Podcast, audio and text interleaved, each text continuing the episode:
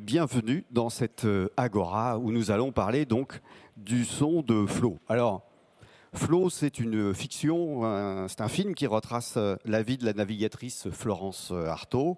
C'est le premier film de fiction qui a été réalisé par Géraldine Danon, mais c'est loin d'être son, premier film et c'est loin non plus d'être sa première expérience de, tournage en mer puisqu'elle a réalisé déjà euh, une vingtaine de documentaires sur ses expéditions euh, menées avec Philippe Poupon en Arctique et en Antarctique à bord du voilier Fleur Austral.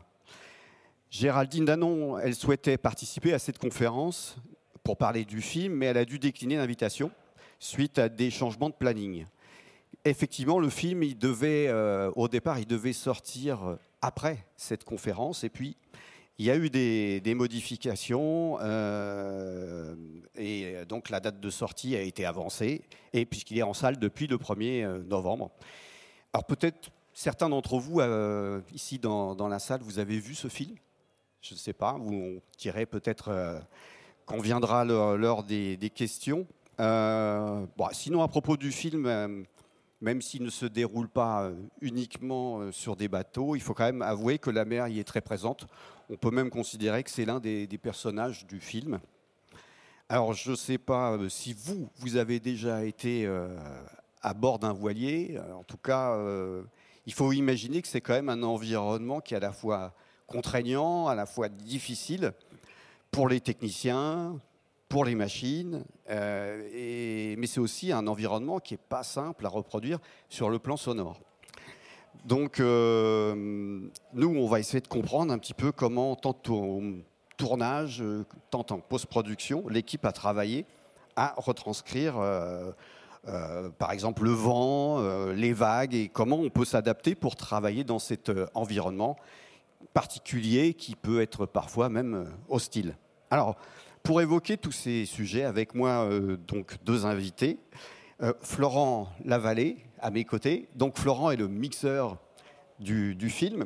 Et puis, euh, de l'autre côté, donc, euh, Lucien Balibar. Donc Lucien est le chef opérateur du film. Et au passage, il est aussi l'auteur d'un livre qui s'appelle La chaîne du son au cinéma et à la télévision, qui a été publié euh, chez Duno. Alors, tout d'abord, je voulais vous remercier à tous les deux. Merci d'avoir pris sur votre temps pour venir témoigner. Je pense qu'on peut déjà vous applaudir.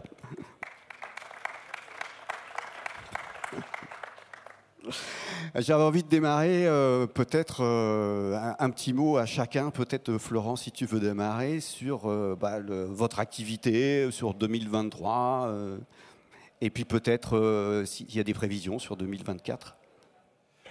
Alors, mon activité actuelle, là, je viens de quitter le studio dans lequel je suis en train de travailler. Je suis en train de travailler sur la saison 2 d'une série Netflix que j'ai déjà mixé, j'ai mixé la, saison 1 et c'est un peu particulier au niveau du travail parce que je travaille en Evercast, c'est-à-dire euh, je travaille seul dans un studio, c'est pas facile et je suis en connexion permanente avec euh, le montage son qui est à Beyrouth au Liban et la réalisatrice écoute dans une salle de projection à Amman en Jordanie. C'est une série jordanienne, donc c'est tout à fait euh, particulier comme situation de travail et ça marche très très bien. Euh, la seule difficulté, c'est que euh, bah, il faut pouvoir euh, anticiper les désirs d'une réalisatrice qui et être un peu dans sa tête et puis fournir le mixage. Et on fait une séance de projection où elle en fait elle regarde le film. Donc pour pouvoir être en, connexion elle elle regarde le film en normalement dans une, en 5.1 avec une image en HD et elle a un ordinateur portable en face d'elle en zoom et en fait, moi, je la regarde en train de, elle, regarder le film pour euh, noter un peu ses réactions, pour euh, réagir et puis pour répondre immédiatement à toutes ses demandes. Voilà un peu la situation dans laquelle je suis en ce moment. Et sinon, des, prévisions sur 2024 euh, Alors oui, j'ai un premier long métrage que je devrais mixer, un film de Nelson Foy, qui est en cours de montage d'image en ce moment, qui est en... alors, en, avec des pourparlers d'éventuels retournages, mais c'est quelque chose qui va arriver en février-mars, voilà, pour le Festival de Cannes cette année, évidemment.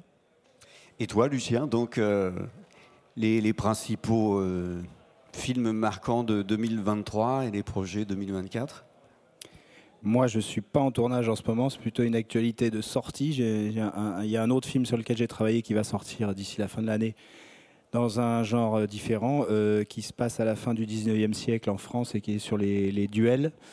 Euh, donc il y, a, beaucoup de duels au sabre, à l'épée, à cheval, au pistolet, etc. un film de Vincent Pérez qui s'appelle Une affaire d'honneur, ça sort fin décembre.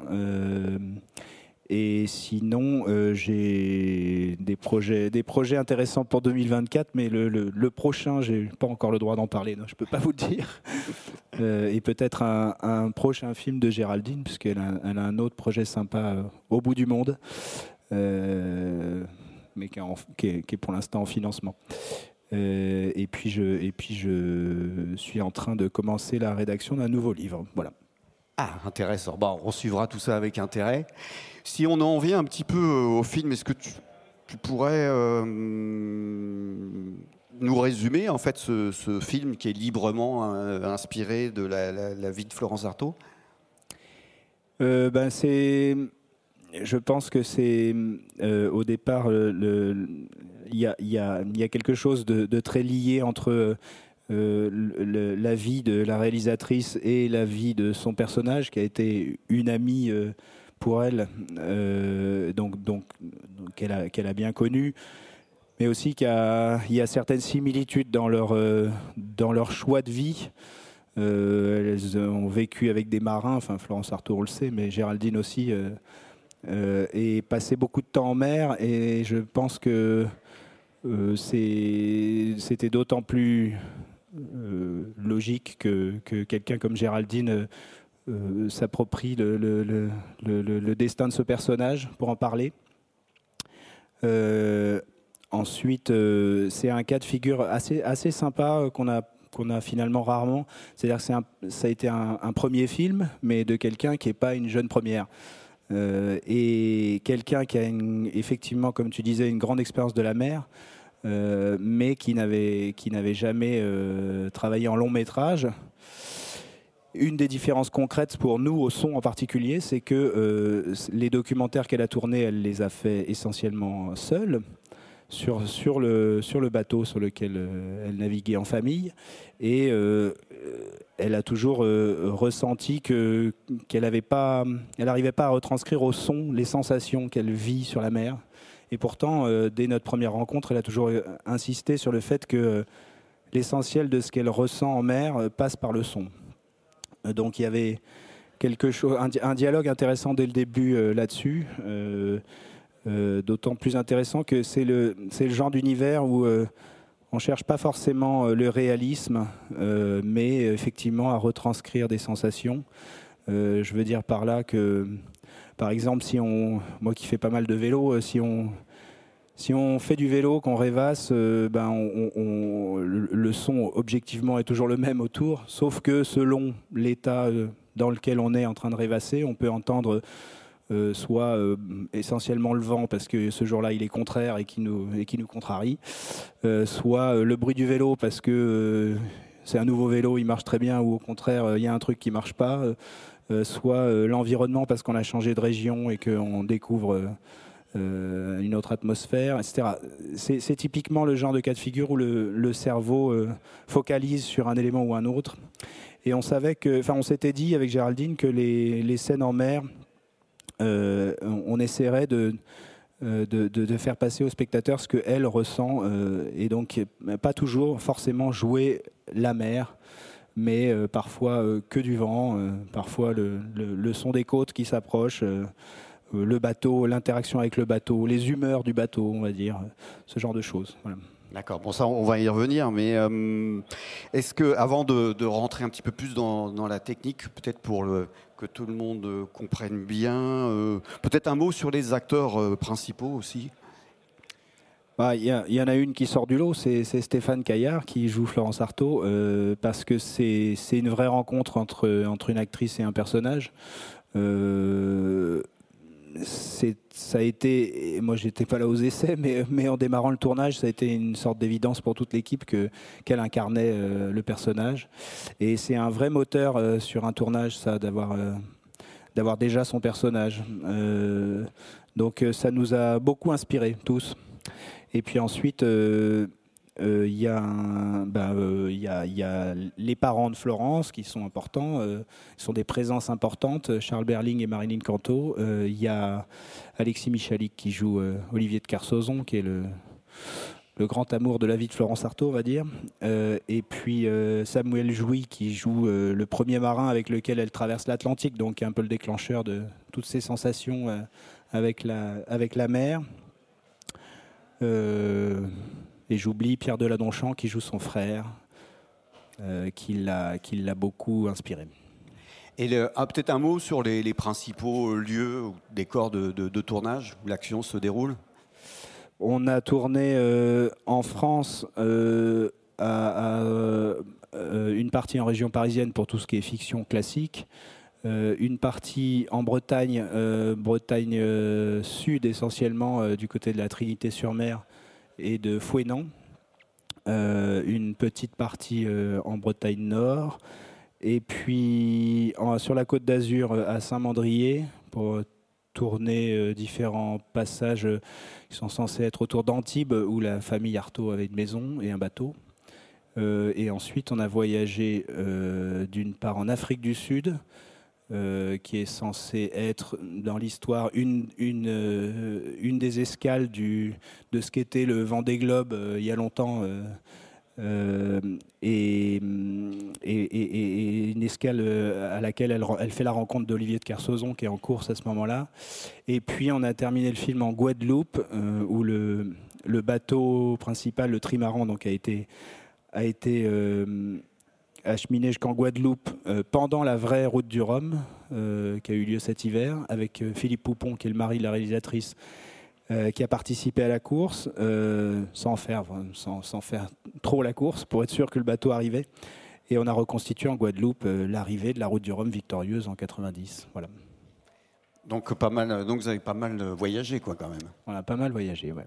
Et comment c'est fait là? Parce que j'ai l'impression que l'équipe son, comment elle s'est constituée J'ai l'impression que vous avez l'habitude de, de, travailler ensemble.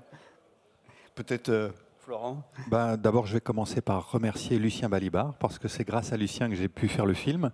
Euh, je crois que, si je ne m'abuse, c'est Lucien qui a composé complètement la, la, donc l'équipe. Donc, effectivement, on se connaît très très bien. Euh, Lucien, on se connaît depuis 30 ans. Euh, on est des, amis d'école. Hein. On a fait Loup Lumière, Fémis, évidemment. Et, donc, on, a donc si on cite toute l'équipe, Stéphane Le Perchman est donc le, le Perchman un peu historique de, Lucien. Vous avez passé déjà plus de 10 ans ensemble? 20 ans. 20 ans, pardon, c'est une bricole. Ensuite, euh, nous avons une personne euh, au montage parole qui s'appelle Hortense Bailly, qui est une, une fille fantastique, qui est aussi une monteuse son, mais qui a fait sur ce film-là les paroles. Ça a été un gros travail, évidemment. Et ensuite, en termes de montage son, donc il y a euh, des, acolytes de toujours, Guillaume Bouchateau, qui était entre guillemets le chef monteur son, euh, accompagné de euh, Lucien Richardson, un, jeune qui démarre et qui fait à la fois du montage son et du mixage. Et, ensuite, pour ne pas oublier, il y a donc l'équipe de bruitage. Euh, qui été essentiel sur ce film, qui a été euh, tenu par Christophe Bourreau, qui est un formidable bruiteur avec lequel je travaille depuis euh, plus de 20 ans. voilà. Et je vous ai à peu près dit tous les postes qui composent les gens qui ont fabriqué la bande-son. Et j'ai donc mixé le film. Très bien, merci. Bah, c'est vrai que certains d'entre eux, on aurait aimé les, voir euh, venir ici et témoigner, mais malheureusement, leur planning n'ont pas permis euh, leur présence. Donc on les salue euh, d'ici. Peut-être commence un mot sur la, rencontre avec la réalisatrice. comment ça s'est passé? D'abord, mon, arrivée sur le projet, c'est un, un hasard improbable et, et rigolo. C'est euh, mon, mon, perchman, donc euh, Stéphane Vizet, j'en profite pour, euh, pour le citer parce qu'il est très important dans, dans mon travail, dans notre travail, avait rencontré le directeur de production l'hiver qui précédait qui lui avait raconté qu'il avait un projet en préparation sur les bateaux. Et, Stéphane, qui, est, très sujet au mal, de mer, lui a dit tu, tu oublies, c'est pas pour moi. Mais il m'en a parlé le lendemain et moi j'avais très envie et donc je lui ai demandé de se renseigner sur ce que c'était que ce film et c'est comme ça que j'ai rencontré Géraldine.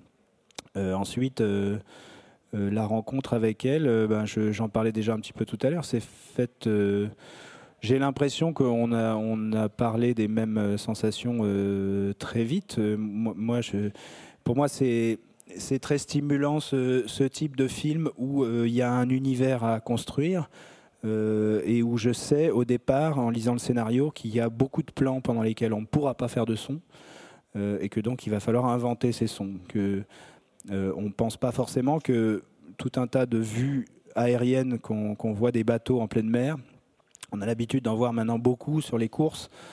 Euh, il n'y a pas de son.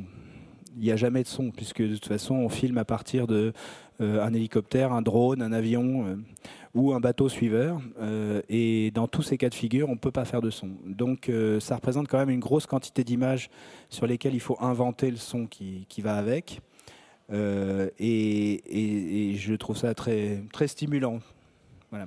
Peut-être à ce stade, la qualité de. Enfin, quand on a préparé cette conférence, tu as souvent euh, mis en avant la, qualité de votre communication entre la réalisatrice et, vous, euh, l'équipe technique son. Euh, comment est-ce que vous, aimez qu'on parle finalement du, son quand, dans vos dialogues avec les réalisateurs pour lesquels vous travaillez? Ben, euh, euh, Moi, je, constate que beaucoup de films sont, euh, utilisent le son uniquement par le biais de la parole. C'est l'essentiel des informations narratives qui constituent les films aujourd'hui et que le son a des choses à faire valoir plus subtiles en termes de, sensations. le son fait travailler l'imaginaire, impose moins les choses que, la vision, et donc a un rôle un petit peu différent de l'image à jouer. Et, euh, c'est très intéressant quand le son n'est pas que l'illustration des images qu'on voit. Euh, et donc, euh, là-dessus, je pense qu'on a, eu un dialogue très tôt avec Géraldine qui était, dans ce sens. voilà. Florent, tu, tu confirmes, c'est un peu ce, type de, de, de dialogue s'est poursuivi au, niveau de la post-production et du mixage? Alors euh, oui, euh, je, voudrais un peu revenir sur la, chronologie un petit peu de ce qui s'est passé. C'est-à-dire que moi, j'ai lu le scénario en juillet. J'ai euh, donc fait un retour immédiat par mail à, Géraldine pour lui dire combien c'était un grand scénario, un grand film ça allait être un grand film et, euh, et je l'avais jamais rencontré. Et donc elle me dit, mais alors elle évidemment, elle était en pleine préparation et euh, elle me dit, mais je suis à Saint-Malo tel jour. Ben, je dis, ben, je, je, viens. Et donc c'est des choses que je fais jamais. Hein, donc, et donc j'ai pris un train.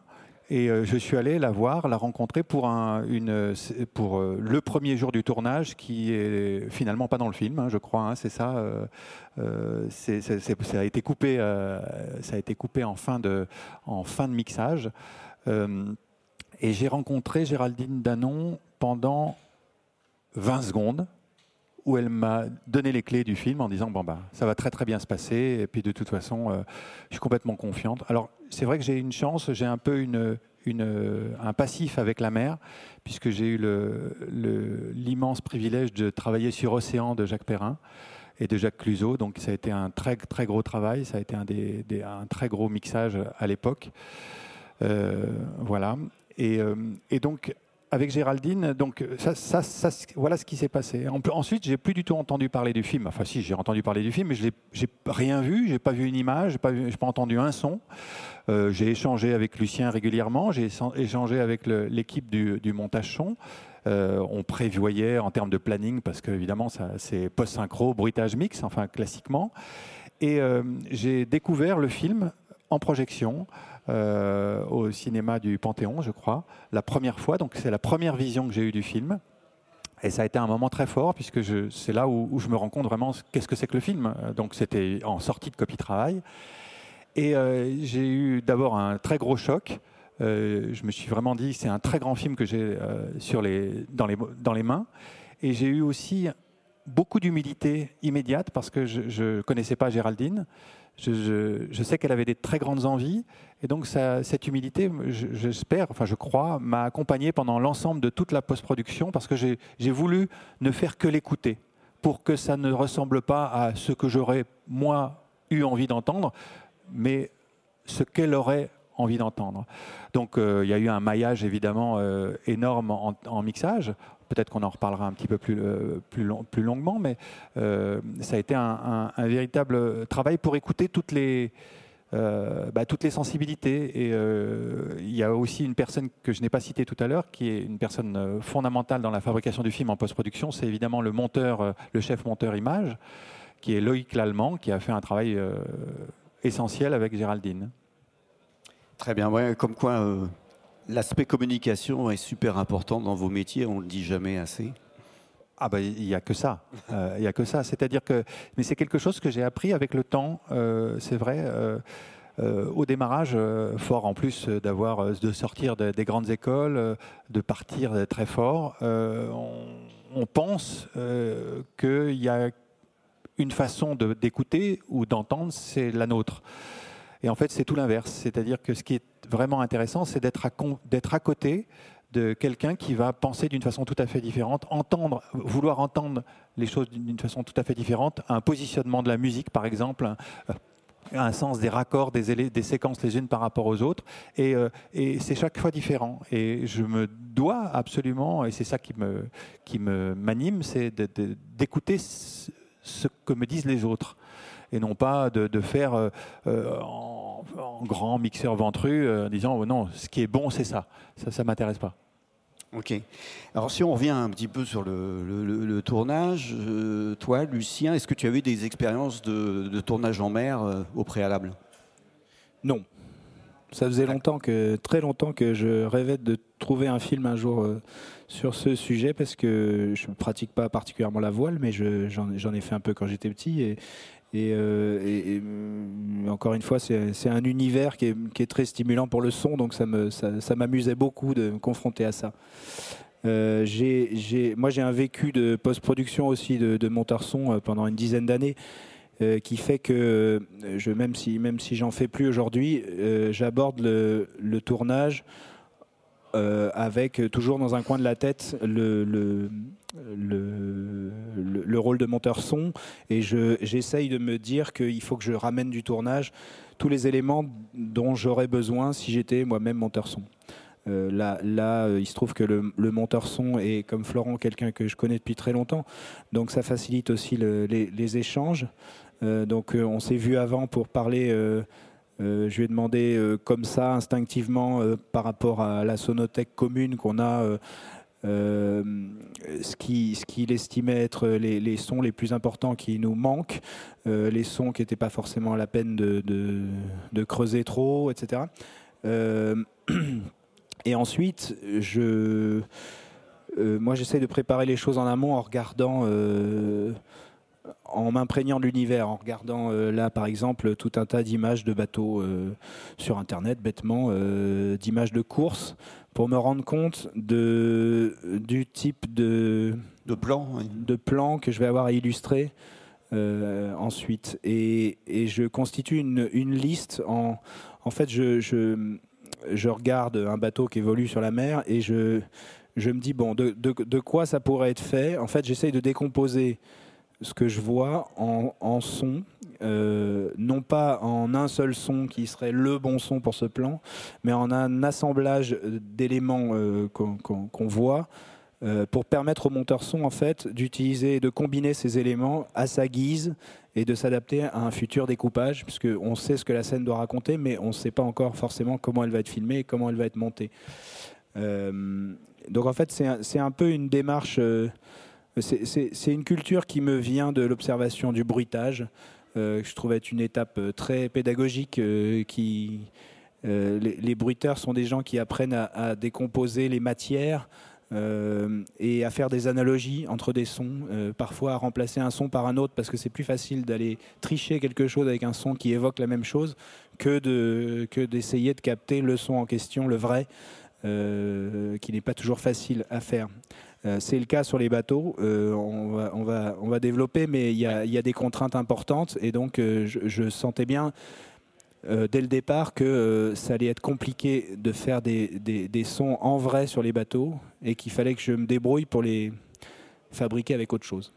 Très bien, on va, on va y revenir. Vous allez pouvoir écouter euh, justement les différentes matières euh, sonores qui, qui ont composé euh, la, bande son du, film au final.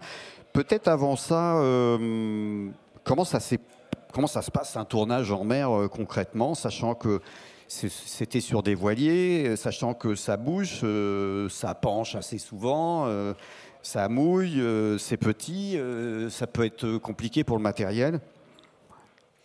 Euh, oui, oui, la, plus grosse inquiétude, c'est l'eau de mer en fait. Euh, l'eau de mer, c'est catastrophique pour euh, l'électronique en général.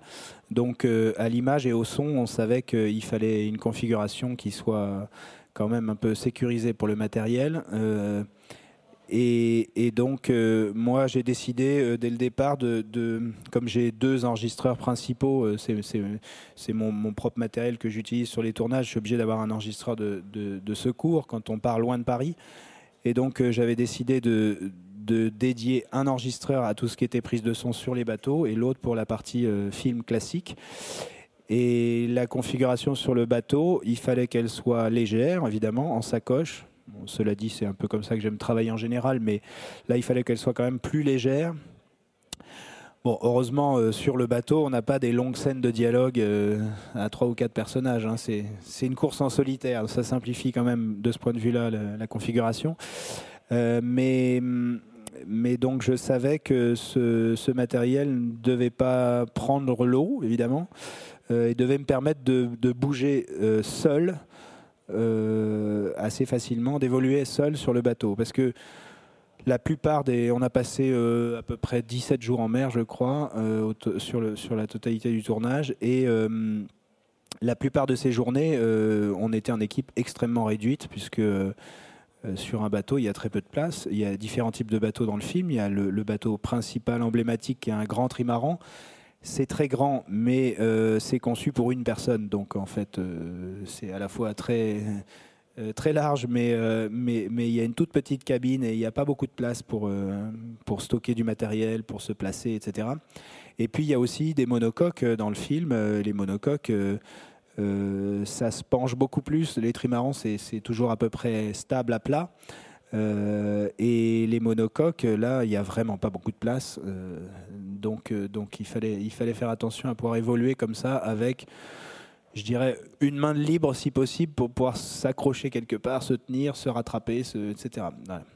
Alors, je sais que tu as porté un ordinateur avec des photos. Est-ce que tu peux nous en montrer euh, quelques-unes donc, qui illustrent un petit peu des, situations de tournage et qu'on puisse euh, voir un petit peu à quoi ça, ça ressemble Il y, a des, il y a des photos et il y a des vidéos. Euh, alors, je peux vous montrer par exemple ça. Alors là, il m'ouvre des trucs.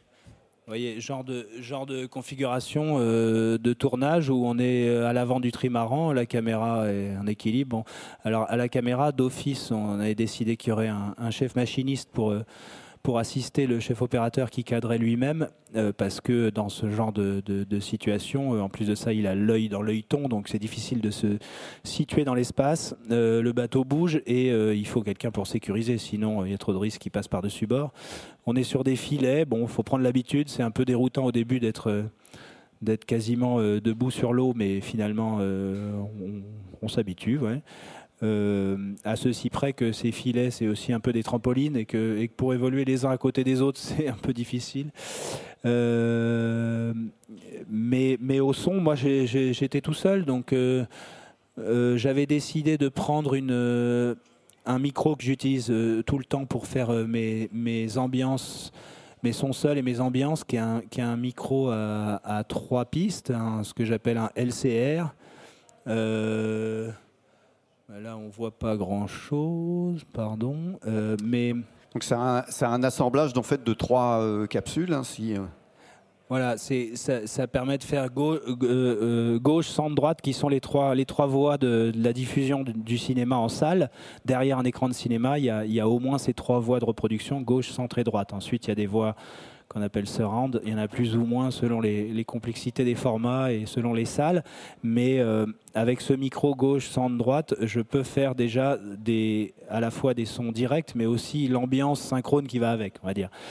Euh, et donc une, petite perche parce que ça sert à rien de vouloir prendre des grandes perches. Euh, on peut pas être seul et en équilibre et, à bout de bras avec une perche lourde. et puis une sacoche qui est une sacoche non, pas, non pas étanche, mais enfin imperméable. Euh, pour, parce, parce qu'on prend de l'eau de manière assez aléatoire euh, sur la figure. Voilà. ça s'est bien passé. Le, seul point faible de ça, c'est la connectique, en fait. parce, que, parce que même si on ne prend pas de l'eau sur la figure, à force de prendre des embruns toute la journée, tout s'oxyde très très vite. Euh, une des solutions euh, toutes bêtes, c'est de, d'emballer les, points de connectique par du film étirable. Euh, voilà. Donc il n'y a pas eu trop de, dégâts finalement, le, matériel a bien résisté? Oui, un, câble, on, a tourné une journée, une scène où ils sont censés être sous, un orage, et ça, ça a été fait par un, bateau de la SNSM en Méditerranée, qui, un bateau pompe, qui nous a pompé de l'eau de, mer euh, sur, la, sur la tête. Donc euh, euh, ce jour-là, j'ai un câble qui n'a qui a, pas, qui a pas aimé. bon, c'est un, câble, c'est pas trop dramatique. Et puis ce micro LCR finalement a pris, a pris une goutte d'eau salée à l'intérieur. Euh, et, après le tournage, ça s'est lentement oxydé. C'est ce que je redoutais un peu en fait, que ce qui marchait pendant le tournage allait commencer à me faire des ennuis plus tard, une fois que l'oxydation aurait fait son, œuvre. Mais euh, ça a été réparé. Euh. D'ailleurs, j'en profite pour dire que ces, ces bonnettes sont peut-être la, plus grande avancée technique du son depuis, depuis ces 20 dernières années. C'est un monsieur français génial qui s'appelle Philippe Chenvez qui a créé cette marque Cinella et qui fait des bonnettes et des suspensions euh, qui ont vraiment euh, révolutionné euh, la pratique parce que d'une part les micros sont beaucoup mieux suspendus qu'avant, beaucoup mieux isolés des vibrations, donc on peut pousser des niveaux qu'on ne pouvait pas faire avant sans entendre des tas de bruits de manipulation. Et d'autre part, il a réussi à faire des bonnettes qui protègent extraordinairement bien du vent et là, je m'en suis rendu compte sur les bateaux, sur des bateaux comme ça, on, va quand même très vite à 20 nœuds, 25 nœuds, et, c'est difficile de se protéger du vent si on n'a pas un système très efficace. Euh, ça, ça marche très très bien. Euh, et, voilà. Et pour finir, c'est lui qui m'a qui m'a réparé ses débuts d'oxydation. Donc euh, voilà, c'est quelqu'un de formidable. Et donc ça, suffisait à protéger de, des micros de l'eau de pluie en fait, dans ces bonnettes, il y a deux couches de protection. Il y a les poils qu'on connaît et qu'on voit là. Euh, ça, c'est plus pour disperser le vent. Euh, et hum, c'est comme un, diffuseur, on va dire, qui, disperse un peu les, ondes trop massives, euh, les casse en, petites ondes aléatoires et, donc qui arrivent de façon moins massive et frontale sur les micros. Et, là, et sous ces poils, il y a déjà une, une première couche de tissu et ce tissu, euh, on peut l'imperméabiliser comme un, comme un vêtement de sport, de montagne. Et donc, euh, euh, j'avais, mis beaucoup de, pulvérisé beaucoup d'imperméabilisants avant, et ça joue bien son rôle. Très bien. Et je me demandais aussi, la, Qu'est-ce qu'il y a comme logistique derrière euh, ce, genre de tournage Est-ce que des fois vous passez euh, une nuit en mer Comment ça s'est passé? Peut-être on a des, photos qui montrent un peu tout ça. Euh, une nuit en mer, oui, enfin oui, on a tourné de nuit. On n'a pas passé de nuit en mer, mais ce, qui est, ce qui est compliqué, c'est que pour aller tourner il fallait qu'on s'éloigne des côtes suffisamment pour que les effets spéciaux n'aient pas tout à effacer dans l'arrière-plan. Euh, donc en général, on avait une heure et demie, deux heures de navigation dans un sens et dans l'autre, ce qui fait déjà quatre heures par jour, euh, juste pour aller sur le décor. Euh, donc ça fait, ça fait des journées longues. Et, et ensuite, il y a des, comme configuration, on a toujours un bateau qui était un peu notre base logistique. Un bateau à moteur, un catamaran à moteur un peu grand dans lequel on stocke une grande partie du matériel, de la nourriture pour la journée, du, backup des rushs, euh, images et son. Euh, les gens qui peuvent pas être sur le bateau principal, etc. et puis, et puis plusieurs zodiacs qui font les navettes entre les bateaux, parce qu'en fait, en cours de journée, on, est obligé de passer d'un bateau à l'autre. Très souvent, parfois on filme sur le bateau, mais parfois on filme avec un drone qui est lancé depuis le bateau technique. Euh, et puis il y a des journées plus compliquées encore où euh, soit il y a plusieurs bateaux euh, qui, sont dans la séquence, soit on, donc quand on a filmé de nuit, par exemple, je peux vous montrer. ça, ça c'est notre bateau technique qu'on voit, mais qui sert aussi de, lune, de, lune en contre-jour la nuit. Là, on est à deux heures des côtes du côté de Toulon. Et, et on, on filme une séquence où Florence Artaud est tombée à l'eau euh, euh, de son propre bateau seul en Méditerranée. Euh, nous, on filme avec une, caméra sous-marine que vous, avez, que vous avez ici, une caméra qui est immergée dans l'eau. Et au son, ben, évidemment, on ne peut pas mettre de micro HF dans l'eau de mer. Donc il faut percher. Et, et le perchman, voilà Stéphane Vizet, dont je parlais, euh, doit percher en équilibre sur un zodiaque, euh, sachant que la perche, on ne peut pas régler la longueur euh, en cours de plan. Donc on a des plongeurs de part et d'autre du zodiaque qui maintiennent, sans faire de bruit, qui maintiennent le zodiaque à la bonne distance de la comédienne. Tout ça dans le silence, en se faisant des signes plus devant, plus derrière, plus à gauche, plus à droite. Bah, après, ça ne fait pas forcément des scènes les plus spectaculaires, mais, c'est vrai qu'en logistique, parfois, c'est assez compliqué. Euh, voilà le, truc. Et j'avais peut-être quelque part une photo d'un bateau. On a eu. Euh, non, je la vois pas là.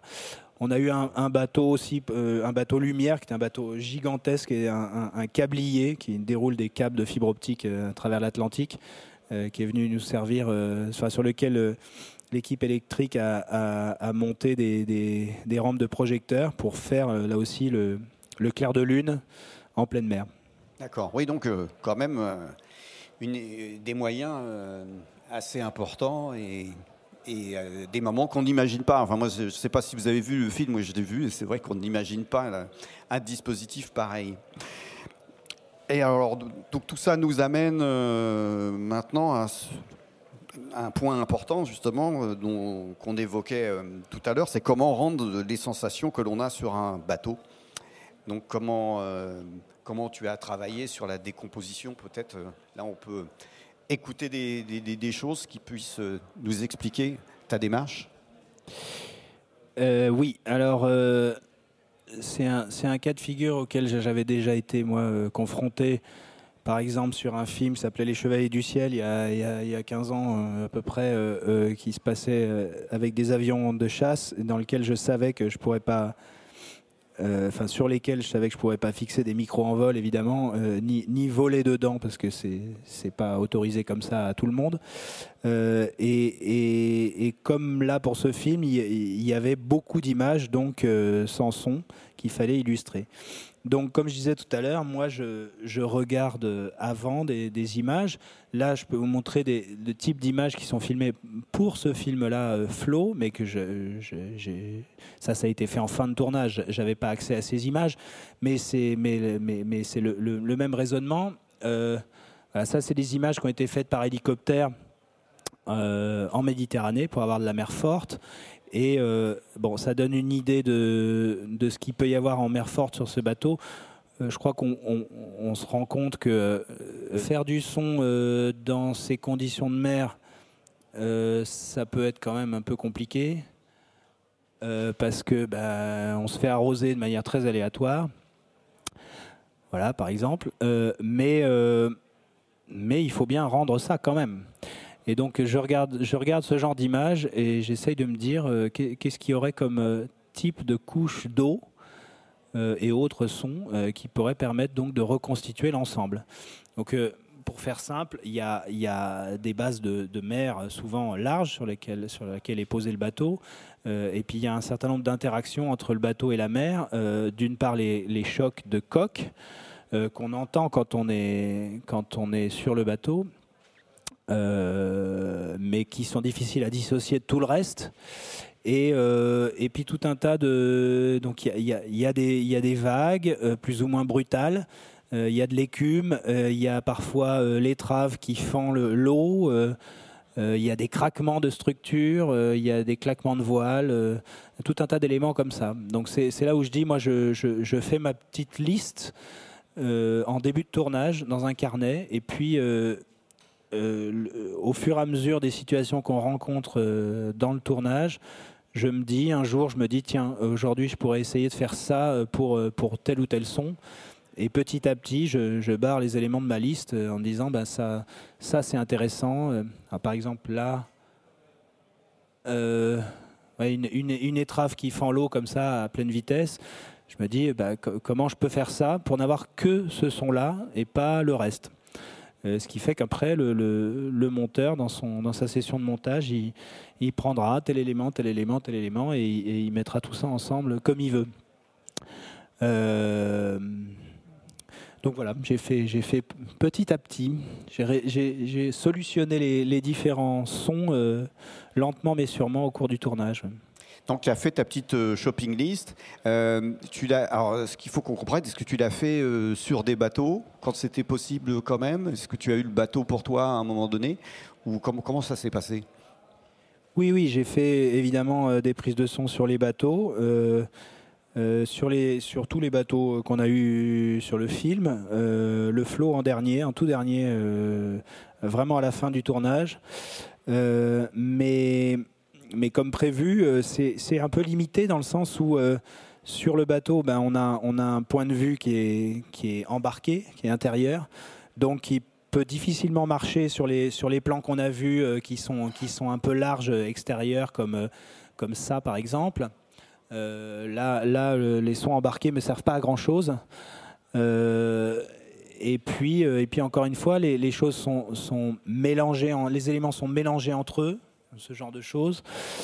Euh, et pour finir, euh, les enregistrements que j'ai faits n'étaient pas dans ces conditions de mer là, parce que, parce que là, euh, j'aurais détruit mon matériel pour faire deux sons et, et c'est pas, pas très rentable.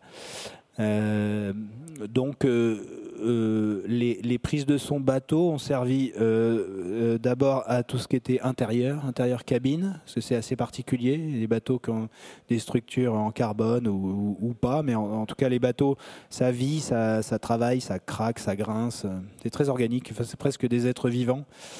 et les marins sont très à l'écoute de ça d'ailleurs, donc c'était important de retranscrire ça. Et ensuite, quelques sons un peu particuliers. Euh, euh, je sais qu'il y en a un, si je le trouve facilement, euh, qui est, qui une résonance des, des haubans.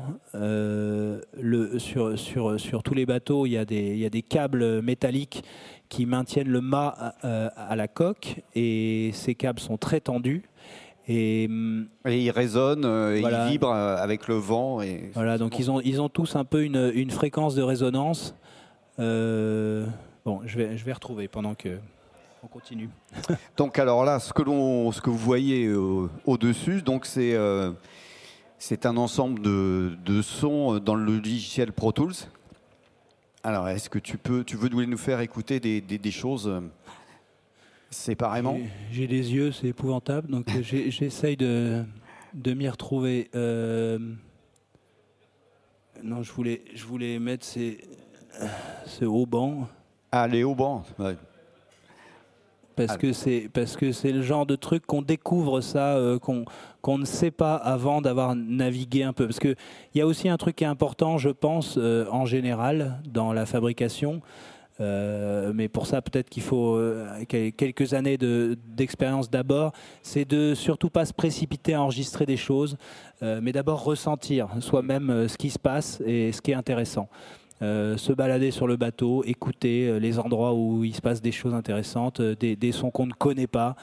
et puis mémoriser tout un tas de choses pour refaire éventuellement plus tard par exemple, ces, grincements, euh, ces grincements omniprésents sur, certains bateaux euh, me plaisaient beaucoup et, j'ai mis du temps à trouver une idée pour, euh, pour les reproduire à peu près à l'identique, mais sans bateau.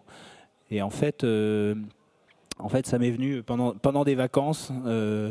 J'avais pris un petit enregistreur basique avec moi en vacances et je dormais sur un, dans une maison de famille sur un lit Ikea premier prix. Je ne veux pas leur faire de la mauvaise pub, mais ça grince beaucoup.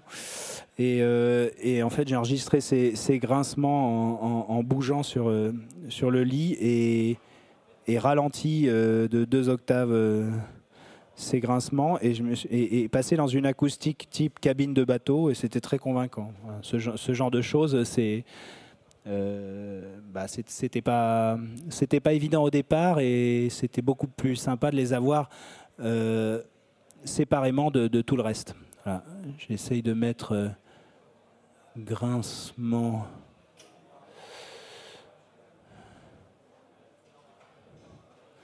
Ça par exemple, ça donne quoi?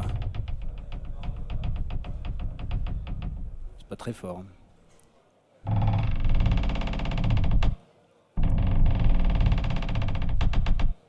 voyez ce genre de truc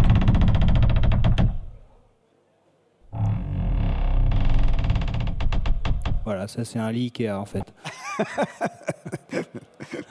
Vive le lit Ikea pour le bruitage. Voilà, mais il y a, y, a, y a, des, euh, des, portes de placard en formica euh, avec, des, avec des charnières en métal. Euh, ce genre de choses, euh, encore une fois, je pense que c'est important de, de mémoriser dans sa tête tout ce qui, tout ce qui caractérise le bateau, de garder ça dans un coin de la tête, et un jour on se retrouve avec un son, on se dit ah ça, ça ressemble, ça m'intéresse, et, et, on a une idée pour bidouiller quelque chose qui au départ pas du tout euh, ce qu'on qu imagine, mais en fait qui l'évoque parfaitement. Vas-y, continue, je cherche les haubans. D'accord. Donc on le voit, il y a quand même euh, une approche qui est effectivement euh, qui ressemble à une approche d'un bruiteur. Je ne sais pas ce que tu en penses, euh, Florent. Oh oui, alors moi je voudrais revenir sur le, le caractère du dépouillement des, des, éléments sonores, du bateau, des éléments. Fait peur. Pardon, ah, je t'interromps deux secondes. Ce son-là, oui, effectivement. Ça, c'est le, le, le haut-banc qui résonne dans, dans un des flotteurs du trimaran. En fait, c'est un câble métallique qui vibre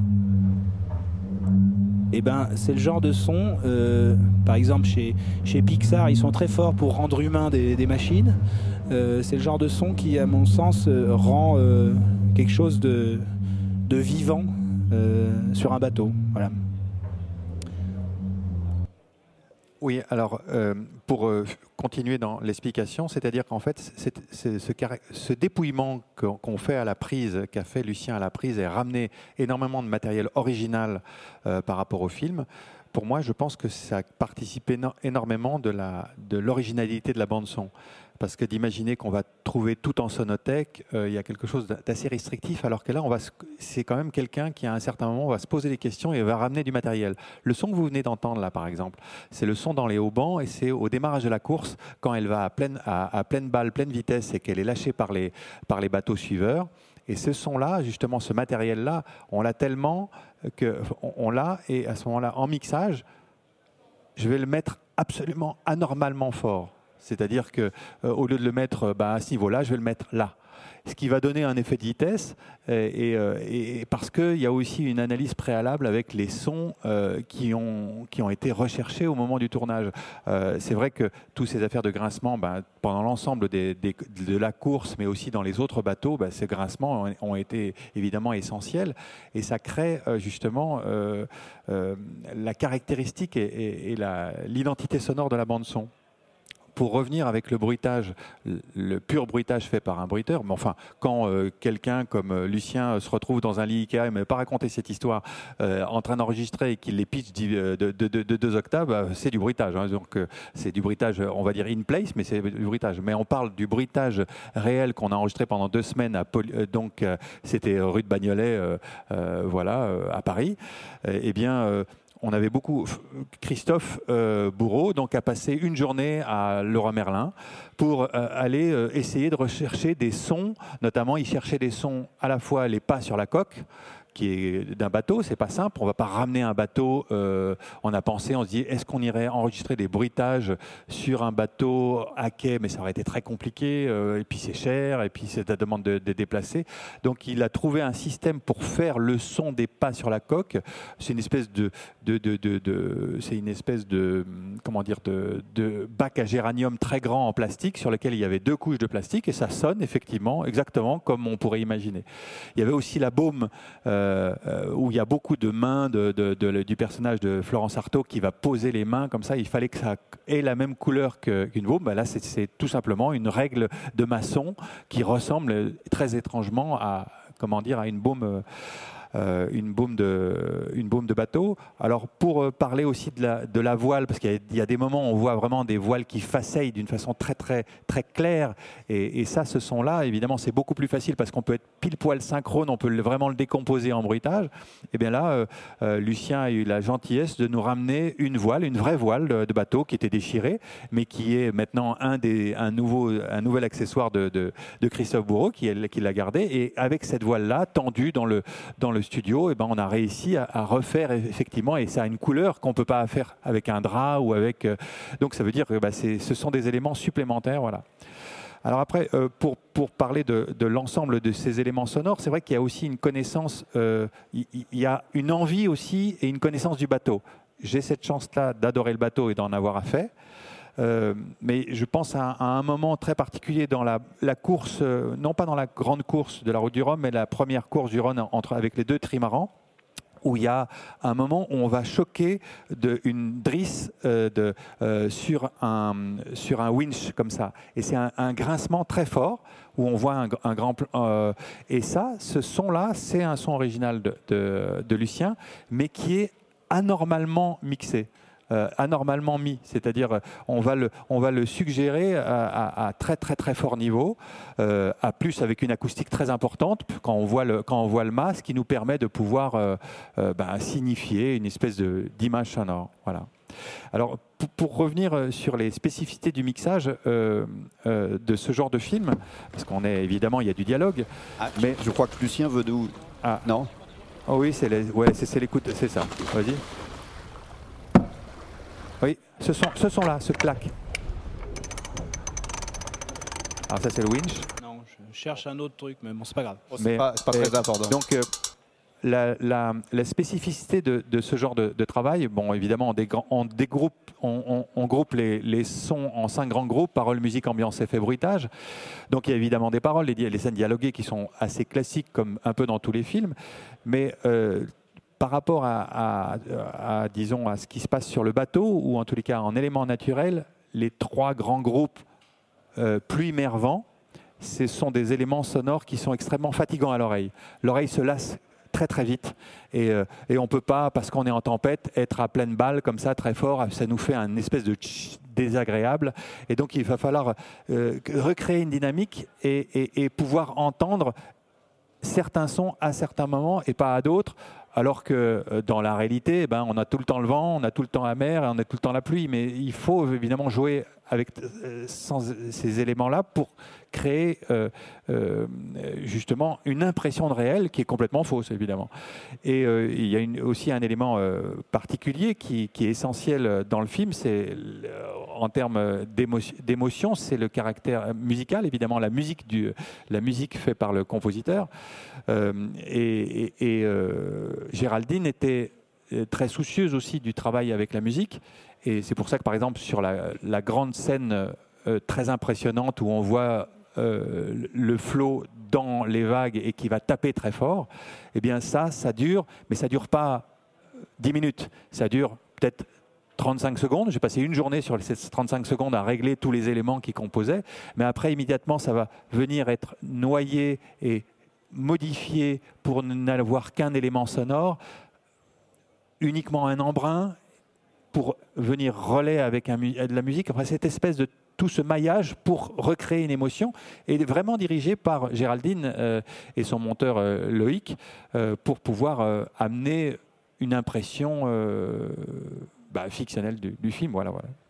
Peut-être dire un mot aussi de la, la bande originale du, film. Il y a des, sélections de musique qui, euh, en, dehors de, des, séquences de mer, qui sont assez. Euh, ah oui, bah alors ça, ça a, été un, ça a, été un, cadeau. Euh, je pense notamment à la séquence d'entraînement donc de, du personnage de, de Florence Artaud, où on est sur une musique de Janis Joplin.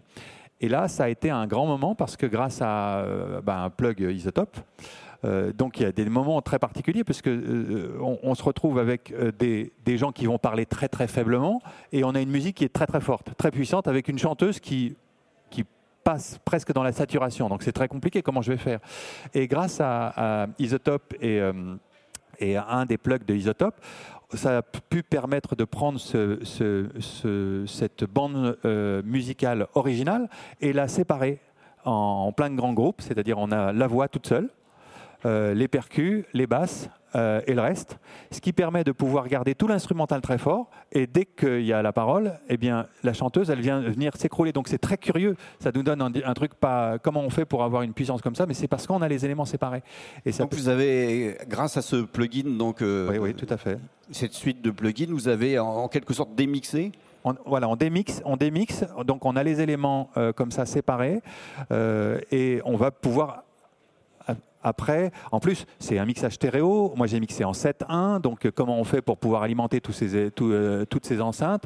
Donc, euh, donc, on démixe, on se retrouve avec des paires stéréo qu'on va venir dématricer en 2.7, en 2.7.1 pour pouvoir venir régler. On va corriger, on va même décliquer, on va désaturer parce qu'il y a des choses qui sont de l'époque qui sont moyennes. Donc, on, va se retrouver avec un, un univers musical très très différent et on a d'un coup une impression musicale euh, bah, surondesque, si j'ose utiliser cet adjectif. Ça nous permet de, bah, de faire des choses qu'on n'aurait pas pu imaginer qu'avec une paire stéréo, on va tout simplement baisser ou remonter euh, une musique. Voilà.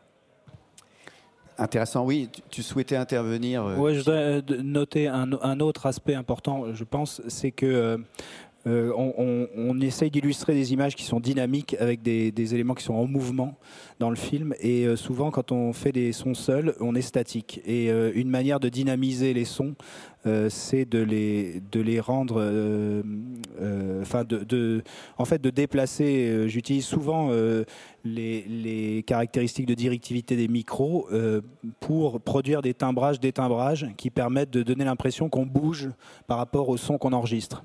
Ça change complètement la dynamique des choses. Et, euh, je voulais faire un petit, une petite illustration. Euh, visuellement, c'est, euh, j'ai été pendant un moment du tournage au Pays Basque. sur des plages où on est comme ça directement avec les rochers face à la mer. Un jour où il y avait des vagues qui claquaient fort. Et ça, marche bien, ces vagues qui claquent, pour illustrer les vagues qui frappent la coque du bateau. Euh, enfin sans le son de coque, mais au moins le son des vagues. Mais pour leur donner beaucoup plus de dynamique, euh, j'ai euh, donné des mouvements au micro en fait synchrones aux vagues, en, gros comme un panier à salade comme ça, en, timbrant, détimbrant le son, et ce qui fait que ça fait un peu comme un Doppler. on accélère les vagues entre guillemets. Et donc je ne sais pas si on peut entendre, mais ça c'est ça, c'est une vague. Euh.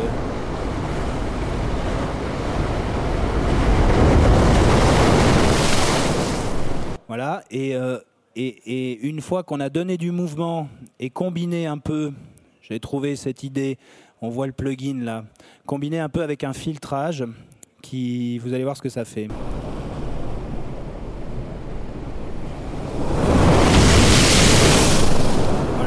C'est à peu près le même son au départ, sauf que, euh, un, je lui donne du mouvement, donc la vague est beaucoup plus brusque, et d'autre part, il y a un filtrage à la fin qui donne un effet de, d'écume, en fait, en boostant les aigus sur la fin. Et puis on peut, on peut s'amuser à faire vivre ça. Donc en fait, c'est donner de la vie au son en faisant pas seulement des sons seuls, qui sont d'une part pas statiques, mais aussi dans le traitement des sons de pas être forcément statique. Le filtrage euh, avec euh, des logiciels et des automations comme ça peut permettre de s'amuser à faire un peu bouger ces sons. Ah, effectivement, c'est saisissant. Merci pour ce, cette, petite démonstration qui, je pense, est assez euh, convaincante. Je vois que la fin de la conférence euh, approche. Est-ce que vous, aurez peut-être le temps pour une ou deux questions? Alors bonjour déjà, merci beaucoup pour euh, déjà toutes ces magnifiques informations sur ce métrage. moi j'avais une question pour vous deux, du coup, Lucien et, et Florent. déjà donc je vais commencer par Lucien. Pourquoi du coup alors utiliser un LCR à la place d'un double RTF ou bien euh, un simple WMS ou autre type de multicanal en, ambiance du coup alors le, LCR, c'est un micro que j'ai conçu, euh, moi, que j'ai demandé à, fabriquer quand j'ai commencé, il y, a, il y, a, un peu plus de 20 ans, parce que je faisais du montage son aussi à l'époque, et que concrètement, quand on travaille en post-production, on travaille pour les formats salle, cinéma, et comme je disais tout à l'heure, derrière l'écran de cinéma, il y a ces trois voix LCR. Et je voulais faire des enregistrements qui correspondent à ce qu'on diffuse ensuite aux spectateurs. Et puis, euh, ça a été euh, une invention un peu empirique. Euh, et, en fait, de fil en aiguille, depuis une vingtaine d'années, ce, format LCR a, convaincu les, monteurs son que c'était une bonne adéquation, effectivement, qu'on avait déjà une façade image qui était cohérente. sachant que pour aller plus loin que le LCR, gérer les surrounds, c'est plus compliqué. On peut pas mettre euh, non plus euh, trop de micros trop proches ensemble dans une même bonnette.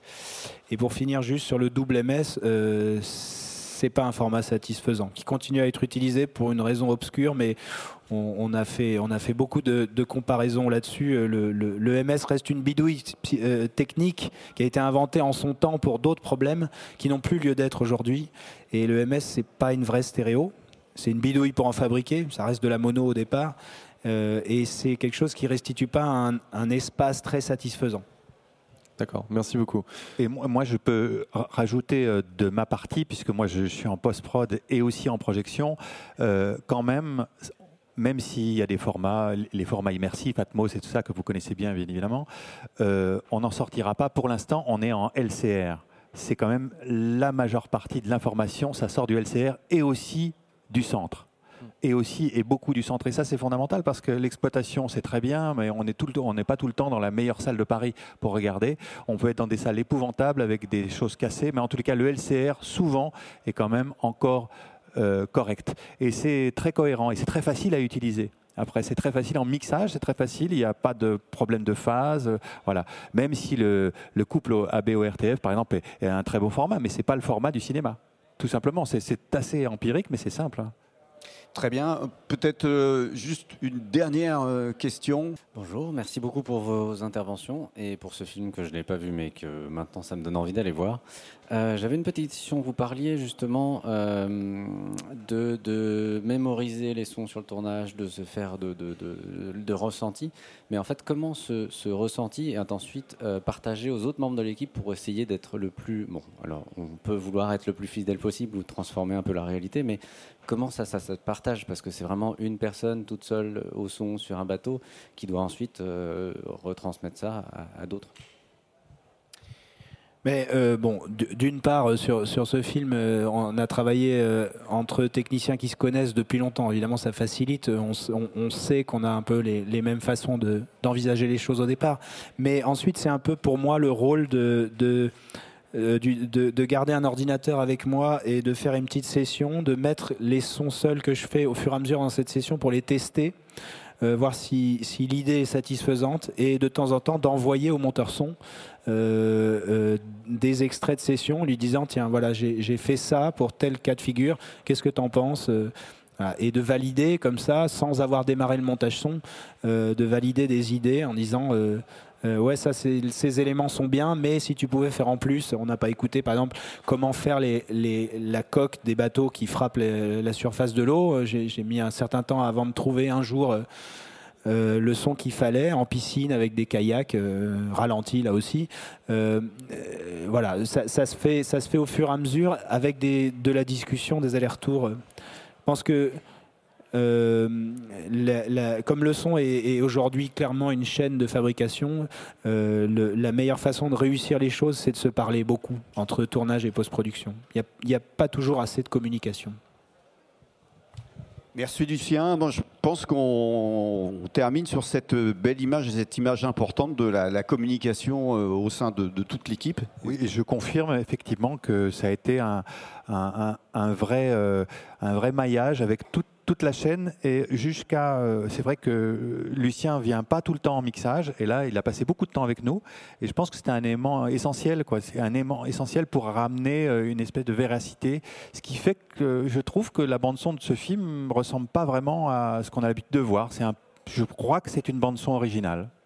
Effectivement, je confirme, moi qui ai pu voir le film, donc je peux que vous engagez à aller voir ce film, euh, donc à ressentir par vous-même. Je voulais vous remercier encore à tous les deux pour ce, partage qui était passionnant. Je pense que c'était partagé par toutes et tous. Et je pense qu'on peut vous applaudir encore une dernière fois. Merci.